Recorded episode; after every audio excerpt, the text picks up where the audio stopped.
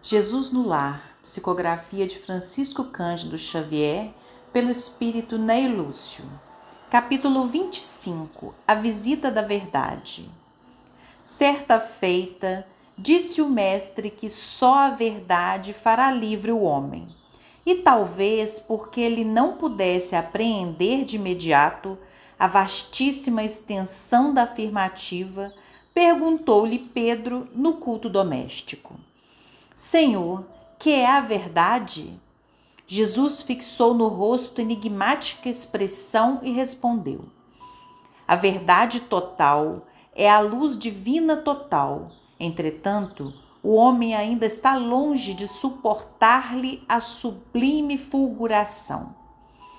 Reparando, porém, que o pescador continuava faminto de esclarecimentos novos, o amigo celeste meditou alguns minutos e falou. Numa caverna escura, onde a claridade nunca surgira, demorava-se certo devoto implorando o socorro divino. Declarava-se o mais infeliz dos homens, não obstante, em sua cegueira, sentir-se o melhor de todos. Reclamava contra o ambiente fétido em que se achava. O ar empestado sufocava-o, dizia ele em gritos comoventes. Pediu uma porta libertadora que o conduzisse ao convívio do dia claro. Afirmava-se robusto, apto, aproveitável. Por que motivo era conservado ali naquele insulamento doloroso?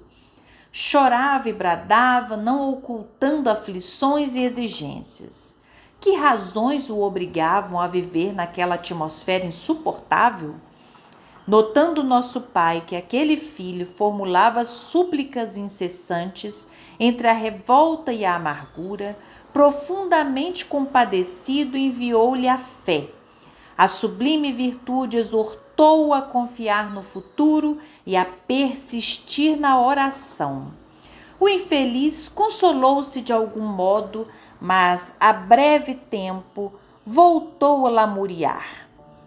Queria fugir ao monsturo e, como se lhe aumentasse as lágrimas, o Todo-Poderoso mandou-lhe a esperança.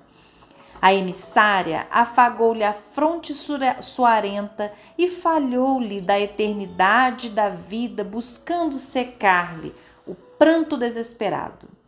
Para isso, rogou-lhe calma, resignação e fortaleza. O pobre pareceu melhorar, mas decorridas algumas horas, retomou a lamentação. Não podia respirar, clamava em desalento. Condoído, determinou o Senhor que a caridade o procurasse. A nova mensageira acariciou e alimentou, endereçando-lhe palavras de carinho, qual se lhe fora abnegada mãe. Todavia, porque o mísero prosseguisse gritando revoltado, o pai compassivo enviou-lhe a verdade.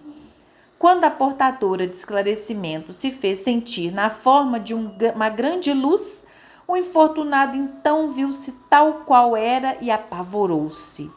Seu corpo era um conjunto monstruoso de chagas pustulentas, da cabeça aos pés, e agora percebia espantado que ele mesmo era o autor da atmosfera intolerável em que vivia.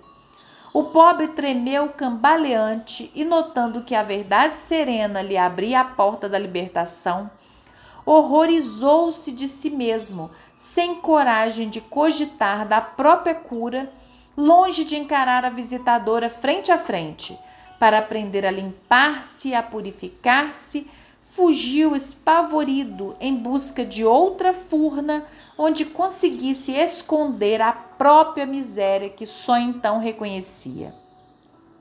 O mestre fez longa pausa e terminou. Assim ocorre com a maioria dos homens perante a realidade. Sentem-se com direito à recepção de todas as bênçãos do Eterno e gritam fortemente implorando a ajuda celestial enquanto amparados pela fé, pela esperança ou pela caridade, consolam-se e desconsolam-se, creem e descreem, tímidos, irritadíssimos e hesitantes. Todavia, quando a verdade brilha diante deles, revelando-lhes a condição em que se encontram, costumam fugir apressados em busca de esconderijos tenebrosos, dentro dos quais possam cultivar a ilusão. Pensemos quantas ilusões criamos para nós mesmos, quantas vezes rogamos a ajuda do alto, mas na verdade esquecemos que temos os próprios recursos para nos ajudar, que também vêm do alto, mas que nos negamos a enxergar. Quantas vezes bradamos, pedimos bênçãos do eterno, pedindo ajuda celestial, e quando a ajuda chega, ela nos revela uma condição que a gente não sabia que tinha e se ilude mais ainda. Reflitamos sobre essas palavras, sobre esses ensinamentos de Jesus. Paz e saúde a todos.